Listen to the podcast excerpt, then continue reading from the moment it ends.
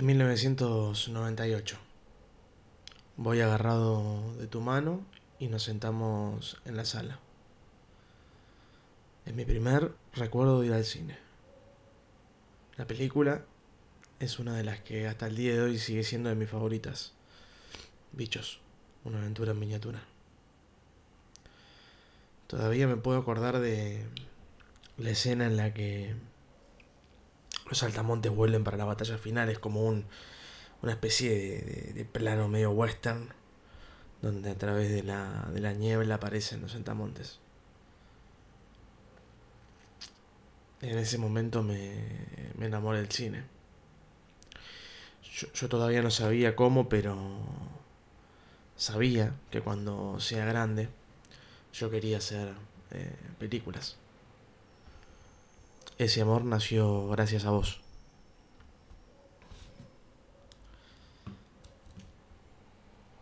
Es algún momento del 2002. Traes a casa nuestra primera computadora, una Pentium 3 que parecía que volaba, pero era una cosa que, impresionante. Yo creo que hoy si, la intentara hacer andar no, no se podría hacer nada. Instalamos el Tomb Raider de Lost Artifact creo que es el Tomb Raider 3. Y nos pasamos horas y horas eh, jugando juntos. Lo peor de todo es que jamás lo pudimos ganar. Es un juego que no, no. Estábamos siempre encerrados en los mismos niveles. Pero no importaba. Lo jugábamos una y otra vez. Esto es algo que empezamos a compartir en ese momento, pero que lo compartimos hasta el final. Ya no había una, una PC, pero estaba la Play.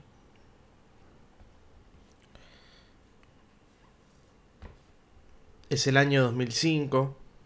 Mamá trabajaba de noche en la parrilla. Y Julieta, mi hermana, tenía cumpleaños de 15 y las primeras salidas nocturnas típicas de la edad. Por lo cual las noches de fin de semana pasaron a ser algo de nosotros dos y empezaba a gestarse una especie de ritual. Cada viernes a la noche íbamos al blockbuster de Araos, en Villa Crespo, por supuesto, en nuestro barrio y después comprábamos una pizza de jamón y morrones en Nápoles, el original, no se confundan con el de ahora.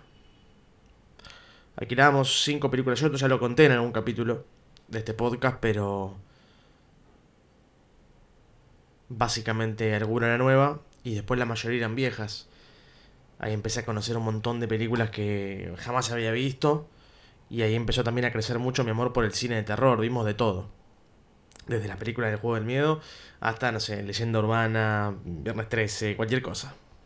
No, no, no, no había filtro, era ver lo que sea.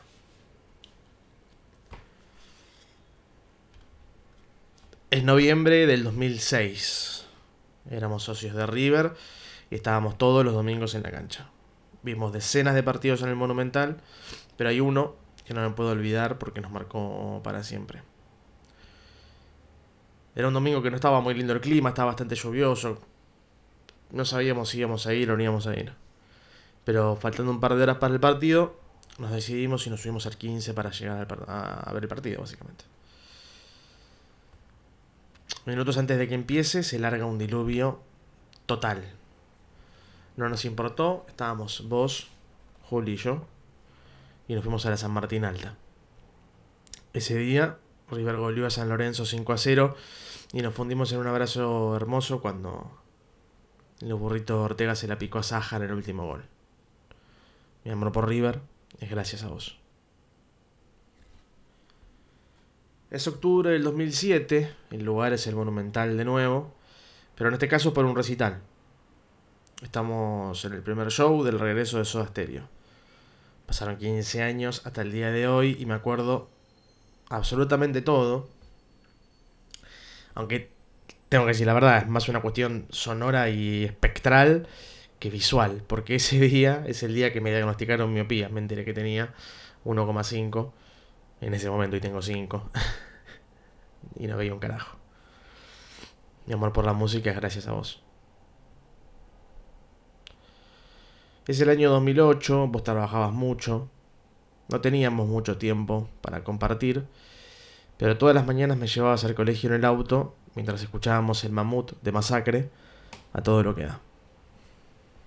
particularmente un tema que a vos te encantaba, que es la orquídea blanca. Es 2009 y estás internado bastante tiempo, tenés tu primer episodio grave de salud, o uno de los primeros porque ya habías tenido alguno. Mamá se la pasaba trabajando y yendo a cuidarte. Y mi hermana ya casi no estaba en casa.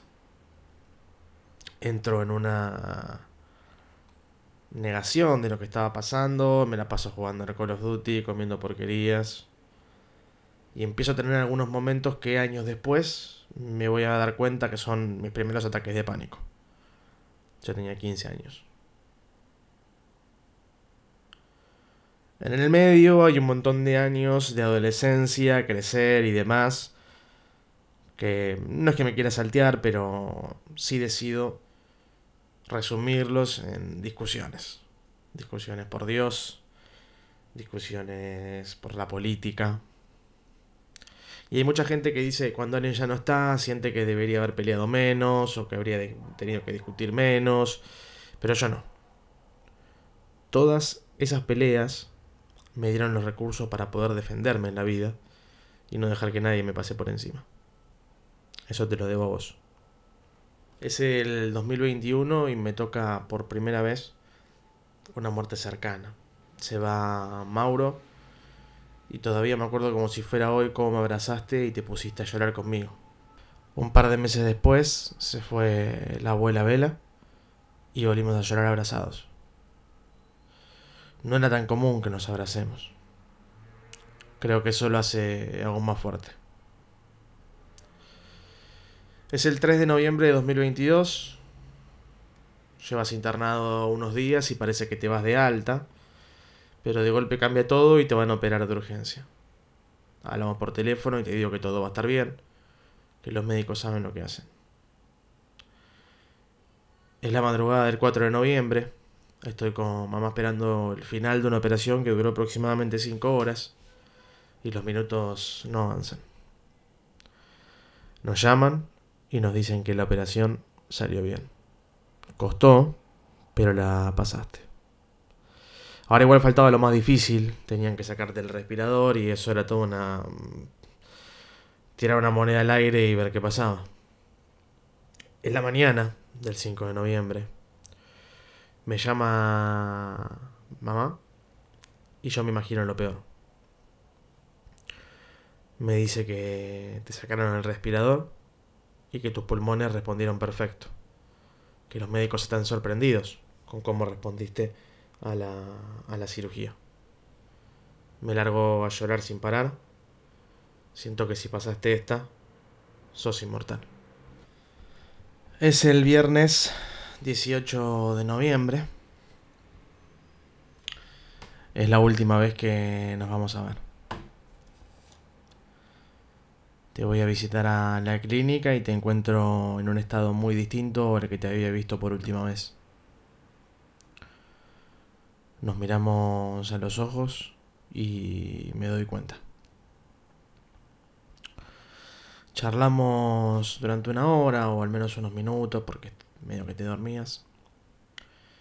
Y antes de, irme te doy un beso en la frente. Y, y te digo que te amo. Me decís que vos también. Y es la primera vez que... No sé cuánto tiempo, probablemente... No creo que sea la primera vez en toda nuestra vida, pero... Una de las primeras veces que nos lo decimos. Y me doy cuenta de que no es tarde, sino que es justo a tiempo. Es el sábado 26 de noviembre y me llega la llamada que nunca querés recibir. Trece años imaginándome escenarios, intentando prepararme, intentando perder el miedo, intentando convencerme de que ibas a luchar hasta donde pudieras, que no iba a ser para siempre, 13 años que se destruyen en los 4 segundos que tardan en decirme que no estás más. Es el sábado 3 de diciembre. Estoy en la morgue. Hay que terminar los papeles para que puedas finalmente descansar. Estoy con mamá y de fondo suena Tini porque hay una fiesta en la Facultad de Economía. Sé que por dentro te querés morir por la música que está sonando. Me río y me largo llorando. Es el domingo 4 de diciembre. Estoy por primera vez en el cementerio de la Chacarita. Llego caminando. E increíblemente estoy tranquilo. Es como si me estuvieras diciendo de algún lado, de alguna forma, o estarías ahí conmigo, diciéndome ya está, no pasa nada. Llega el momento de tu entierro y es increíble cómo en dos segundos ya no estás más. Hacen su trabajo los que están ahí y no estás más. Me termino de dar cuenta que ya no estás más. Que todo lo que narré en esto no va a poder volver a pasar. Me doy cuenta de lo que te voy a extrañar. Y sé que este no es el lugar más ortodoxo para decir estas cosas o, o no es el mejor lugar. Pero el micrófono es mi manera de sacarlo de adentro. Y también quiero que la gente, sean cuantos sean, que la gente sepa todo lo bueno que vivimos y que no me arrepiento de nada. Solamente escribí estas palabras y las digo por acá porque mm, solamente quiero decirte gracias. Nada más.